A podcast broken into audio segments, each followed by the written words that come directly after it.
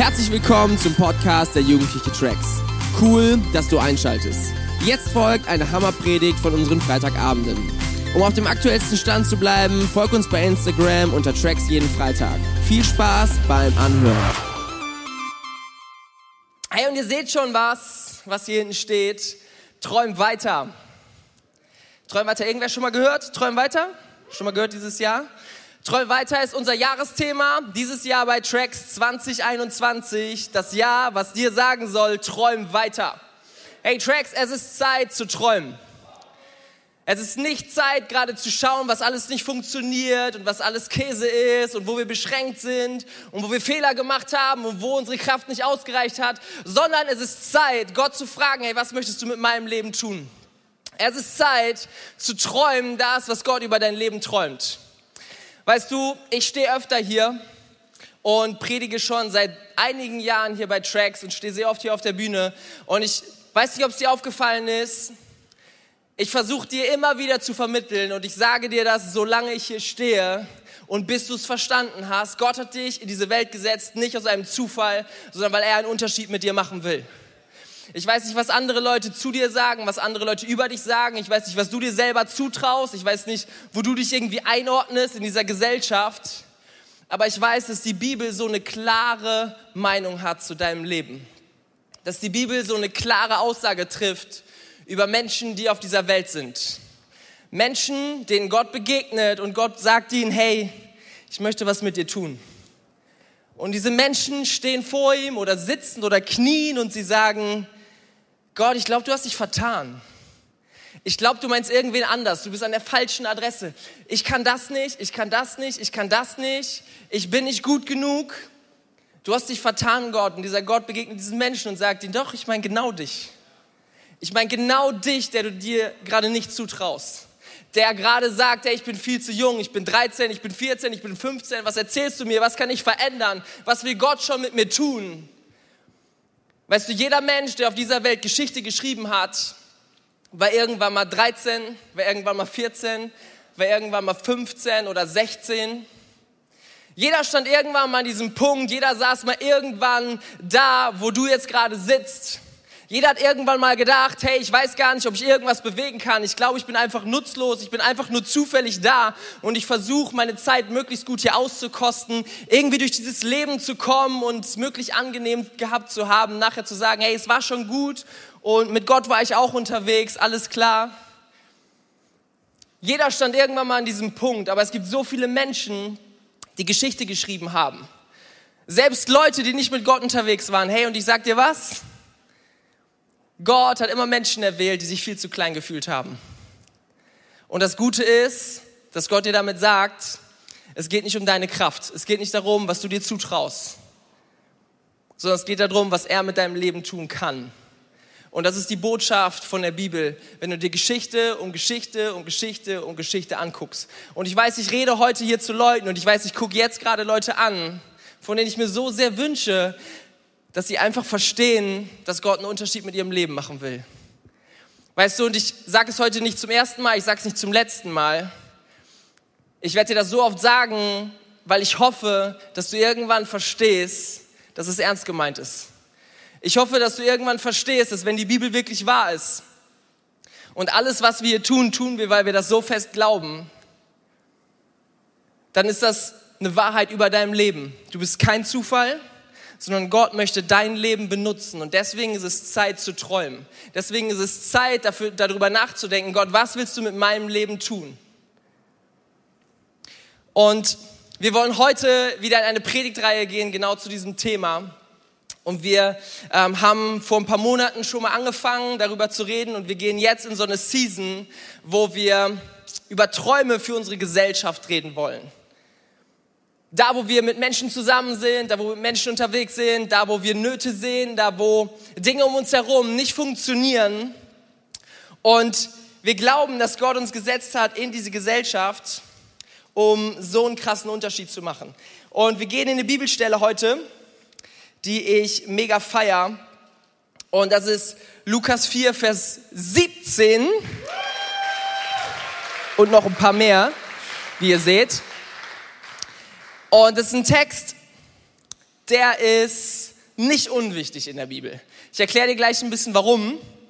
Ähm, es ist Lukas 4, du hast, wenn du das Lukas-Evangelium liest, dann siehst du erstmal, wie Lukas dir erklärt, das ist so der Autor davon, der erklärt dir erstmal so und so ist Jesus geboren, das und das ist die ganze Geschichte, da geht es um Weihnachten und im Prinzip bis Kapitel 4 passiert gar nicht so viel mehr.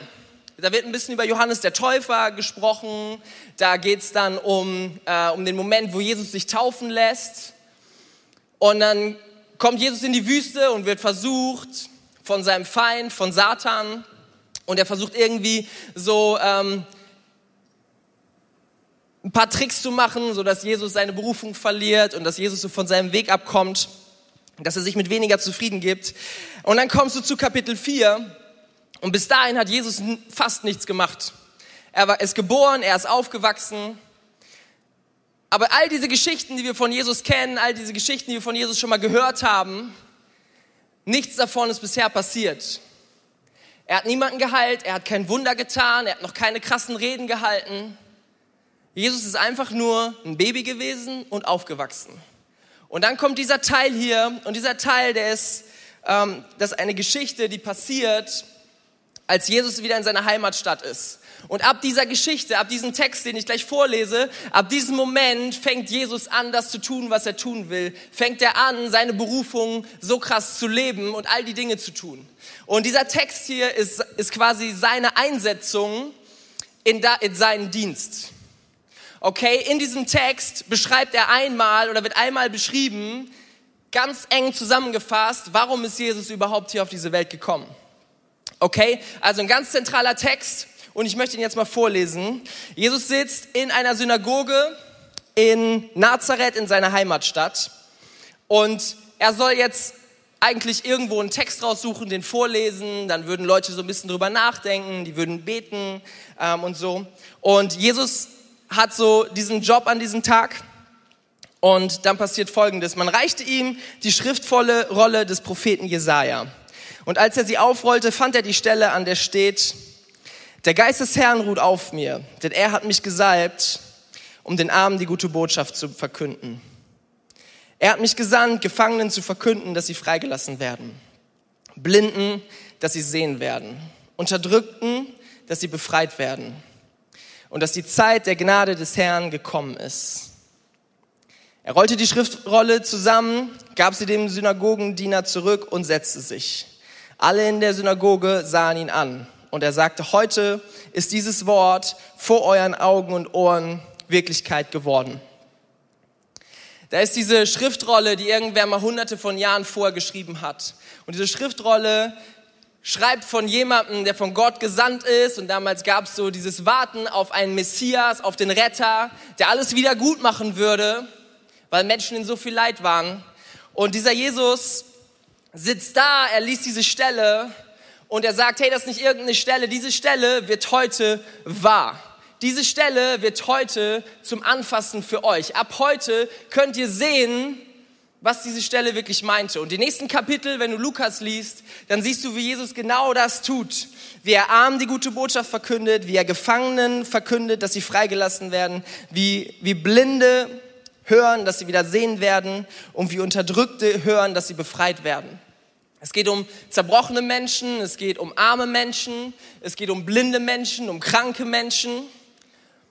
Und ich weiß nicht, ob du da schon mal drüber nachgedacht hast, aber meistens wenn du hier schon länger in der Kirche bist oder wenn du mit Christen unterwegs bist, vielleicht schon länger in deinem Leben und du dich fragst, warum ist Jesus überhaupt auf diese Welt gekommen?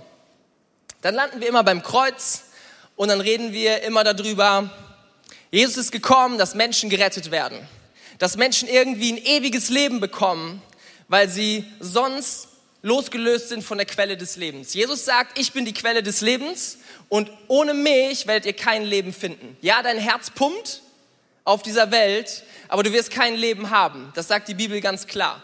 Deswegen ist Jesus auf diese Welt gekommen, um uns Menschen daraus zu retten, um uns wirkliches Leben zu geben. Und wir denken manchmal, hey, es ist das Ziel von unserem Leben, irgendwie in den Himmel zu kommen. Könntest du denken. Vielleicht hast du es schon mal gedacht. Das Ziel von unserem Leben ist irgendwie, irgendwann, wenn wir tot sind, dann bei Gott zu sein. Und dann haben wir es geschafft. Interessant ist, Das ist absolut so ein wichtiger Punkt, das ist absolut so ein starker Herzschlag Gottes.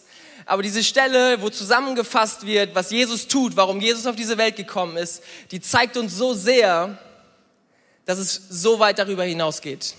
Es zeigt uns so sehr, dass Jesus nicht an Menschen vorbeigeht und ihnen sagt, hey, Hauptsache du kommst in den Himmel, sondern dass Jesus sieht, wer arm ist, dass Jesus sieht, wer blind ist, dass Jesus sieht, wer unterdrückt ist und er kann nicht daran vorbeigehen. Jesus sind Menschen nicht egal. Jesus ist nicht nur wichtig, dass du irgendwann im Himmel landest, sondern Jesus ist total wichtig, was gerade in deinem Leben passiert. Er ist so interessiert daran, er liebt dich so sehr, dass er nicht denkt, hoffentlich wird irgendwann alles gut. Hoffentlich landest du irgendwann im Himmel.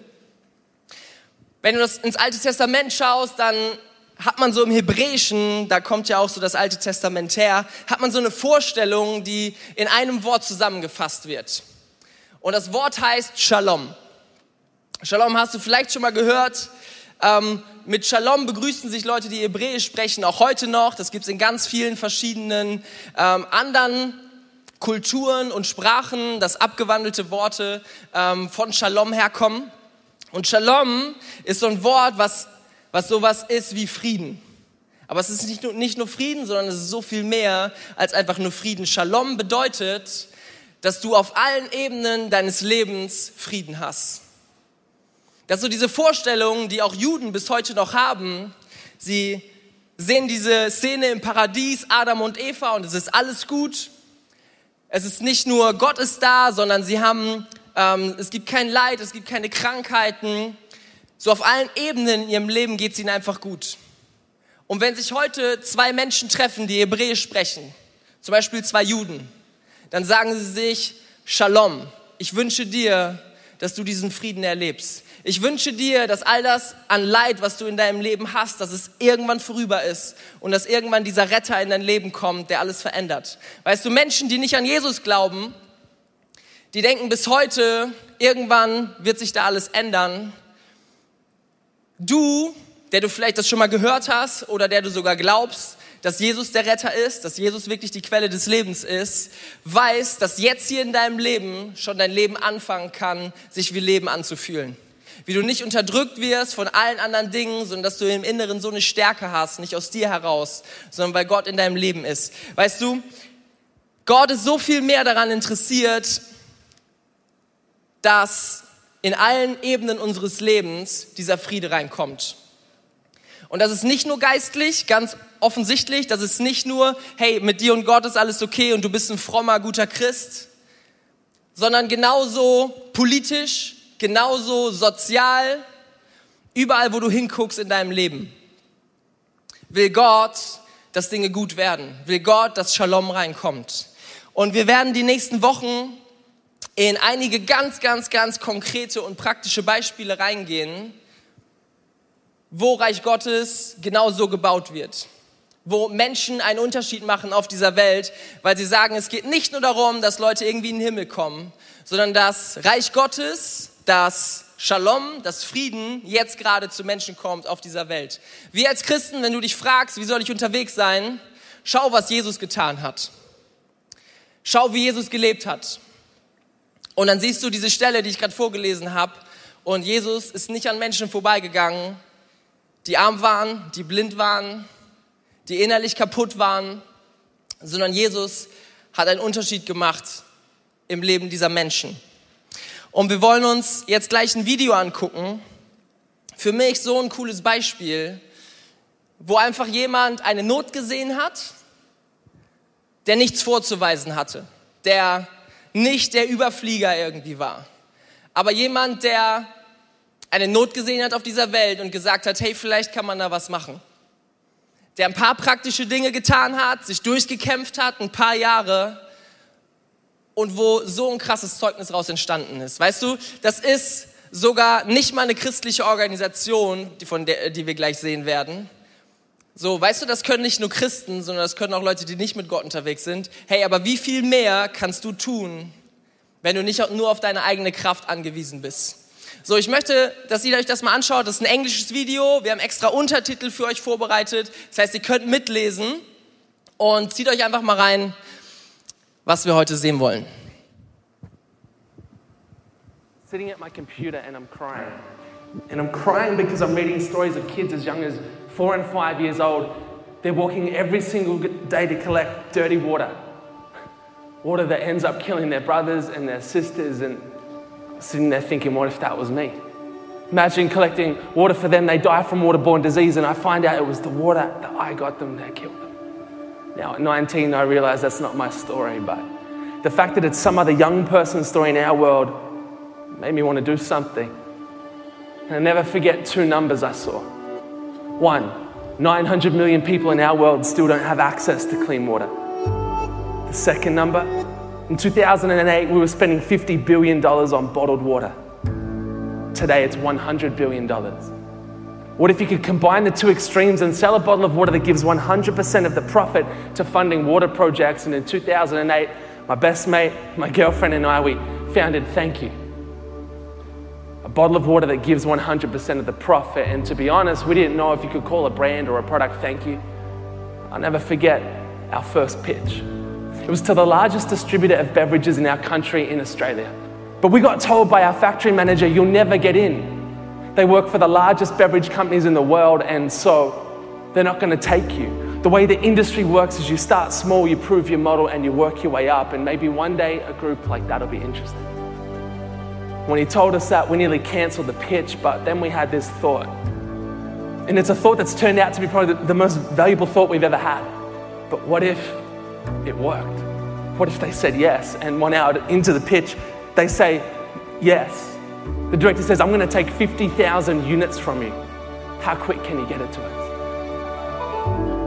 That was the day we learnt that impossibility is only someone's opinion, not a fact. For the next three years, every single retailer in our country says no. We get knockbacks. We have two copyists. We have one go out and say, Yeah, we're going to stock you. And, and three weeks before the launch, when we've got production ready, they pull the launch. Other deals with major retailers, we get down to the last minute and, and big brands would sweep in and do their deals. And for three years, we felt like failures. And for three years, we felt like this dream was impossible. But we couldn't walk away from the thought, but what if, what if it worked? Who says we have to do things the way they've always been done before? And we did that the day we launched this. It was a video on YouTube and it said, Hey everybody, two weeks from today, we're presenting to 7 Eleven Australia. And right now, we're asking you to jump onto their Facebook wall and say, 7 Eleven, if you stock thank you, I'd buy it. The clip goes viral, and people start singing and dancing and rapping and uploading their videos onto the 7 Eleven Facebook wall, and it worked. They said yes, and at year three, we land our first major retail deal. And they say when your idea works, you should scale it. So we did. We spent the next two years developing a food range where all profit would fund food programs and then a body care range where all profit would fund health and sanitation projects. We then develop a tracker system where every product has its own unique tracker code. You type it into our website and it will zoom into the GPS coordinates of the, the well or the filter you're funding. And it's at this point at year five, people say to us, You're crazy, but not good crazy. You see, it's been five years and you can't get one bottle of water into any major grocery or supermarket store in Australia, and people were right. For five years, we couldn't get our one product into the two biggest supermarkets in our country, Coles and Woolworths. They have 70% market share. And it was put to us if you can't get one product in, how are you going to get your 14 new products in? And all those who heard the idea said, that, that's not going to work. Our thinking was, but what if it did? And one day we launched a little video on YouTube. We called it the Coles and Woolworths campaign. Now, media were like, you can't do that. You can't put the two biggest supermarkets who hate each other in the same sentence. And uh, I was like, well, uh, Wesley, our graphic designer, he didn't find it too hard. He, he just sort of. now, th- this clip goes viral and people are singing, they're dancing, they're rapping, and then we may have flown this from a helicopter. Uh, said, hey, Coles, thank you for changing the world. In brackets, if you say yes, because we haven't met yet. And we flew over the city and around the head office for half an hour. to be fair, Woolworths got one too, but my favorite part of the day was Peter and Jeff, the pilots, because they flew for free.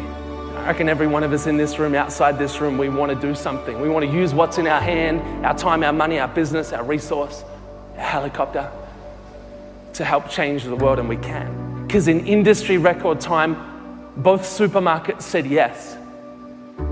Product hits the shelf uh, one month later, and what was 14 products is now 55 products on the market, including our new range of diapers, not nappies, that funds infant and maternal health projects. Of our 55 products, most are number two. Some are ranked number one in the industry, outselling every global competitor. But my favorite number is this one the 755,000 lives impacted currently in our projects in 17 countries.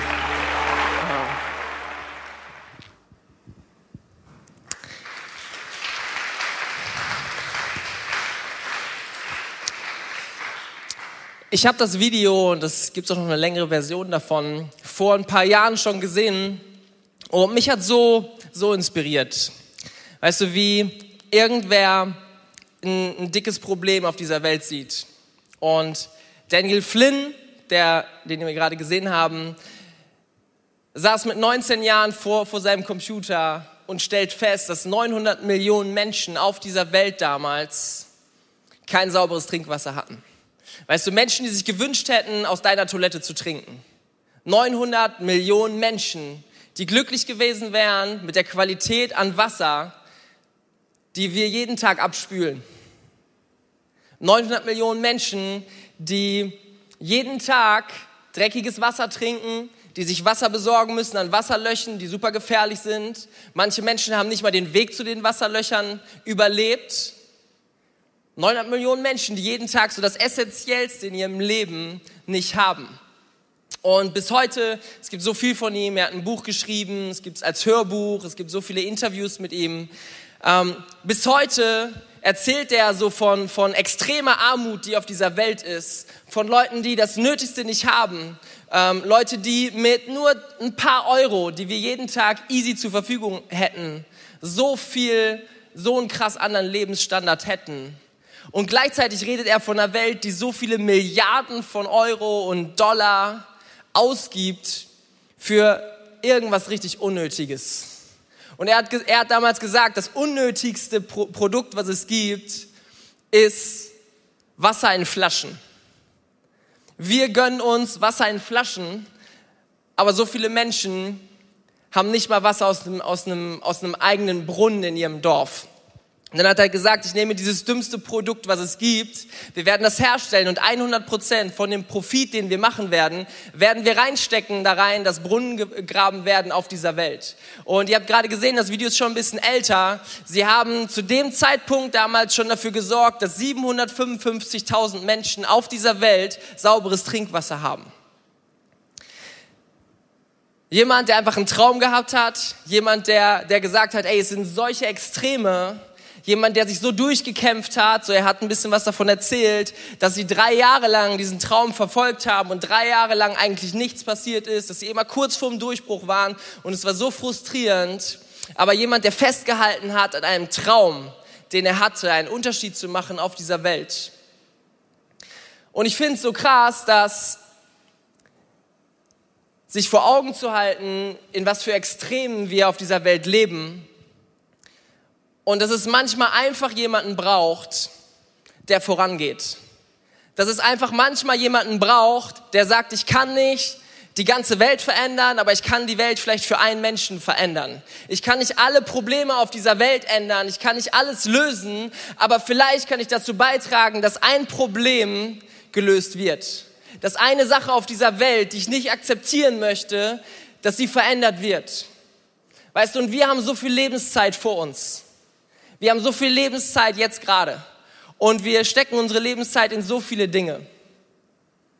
Was, wenn wir unsere Lebenszeit für irgendwas geben, wo Gott sagt, hey, ich möchte, dass du einen Unterschied machst in diesem Bereich. Ja, du wirst nicht das Leben aller Menschen verändern können auf dieser Welt. Ja, du wirst nicht jedes Problem lösen können. Aber vielleicht kannst du für einen Menschen die Welt verändern. Vielleicht kannst du in einer Sache einen, einen so großen Unterschied machen. Und ich finde so stark, wie er erzählt, wie er vorangeht, wie er kämpft und wie plötzlich Leute sich anschließen, wie Leute plötzlich sagen, hey, wir, wir posten Sachen auf Facebook, ihr seht, das Video ist schon ein bisschen älter, ähm, wir, wir machen eine richtig, richtig starke Welle, wir ähm, fliegen sogar einen Helikopter für euch komplett kostenlos. wie Menschen sagen, da hat jemand eine gute Idee, da meint es jemand ernst, weißt du, und immer wenn du es ernst meinst, wenn du eine gute Idee hast und wenn du bereit bist, das Risiko einzugehen, alles auf diese Karte zu setzen, ich sag dir, dann werden Menschen folgen. Ich sag dir, es wird nicht an Finanzen scheitern. Es wird nicht daran scheitern, dass dich Leute dir ihre Ressourcen zur Verfügung stellen, die dich vielleicht beraten, die dir vielleicht irgendwelche Tipps geben. Aber immer dann, wenn irgendwer aufsteht und sagt, ich möchte einen Unterschied machen, da werden sich Leute damit verbinden. Und das finde ich so stark und deswegen ähm, wollte ich euch gerne mal dieses Beispiel zeigen von so vielen Beispielen auf dieser Welt, weißt du. Und das ist ein sehr, sehr großes Ding. Hey, aber vielleicht gibt es in deinem Umfeld irgendwas, wo Gott dir heute sagen möchte, willst du es länger akzeptieren, dass das so ist? Willst du länger akzeptieren, wie Menschen in deinem Umfeld gerade leiden? Willst du länger akzeptieren, wie viel Zerbruch da ist? Oder möchtest du mit mir zusammen einen Unterschied machen? Weißt es gibt so viele Themen und wir werden die nächsten Wochen noch in, in so gute Dinge reingehen. Ich glaube aber, dass Gott ganz persönlich mit dir werden will. Merk dir, dass Gott dich in diese Welt sendet, dass du geboren worden bist, weil es ein Problem auf dieser Welt gibt. Weil es Dinge gibt, die nur du lösen kannst. Nur du tun kannst, weil du so bist, wie du bist. Nicht, weil du gerne jemand anders wärst oder weil du so gerne äh, wie jemand anderes die anderen Talente hättest, so aussehen würdest wie andere. Nein, Gott hat dich genauso geschaffen weil es Dinge auf dieser Welt gibt, die darauf warten, dass du ihnen begegnest und das kannst nur du tun. Wie krass wäre das, wenn Menschen hier in diesem Raum sagen, ich lebe nicht nur für mich, ich hau meine Zeit nicht nur für Rocket League, FIFA, Fortnite, was weiß ich was, was du spielst und was du tust und was du gerne mit deinem Leben tust, ey, und ich gönn dir voll deine Freizeit, weißt du, ich habe auch Hobbys aber was, wenn, wenn Menschen in diesem Raum heute aufstehen und sagen, ich möchte aber, dass mein Leben für mehr zählt. Ich möchte, dass am Ende meines Lebens wirklich was steht, was Gott durch mein Leben getan hat. Dass ich diesen Weg nicht verpasst habe.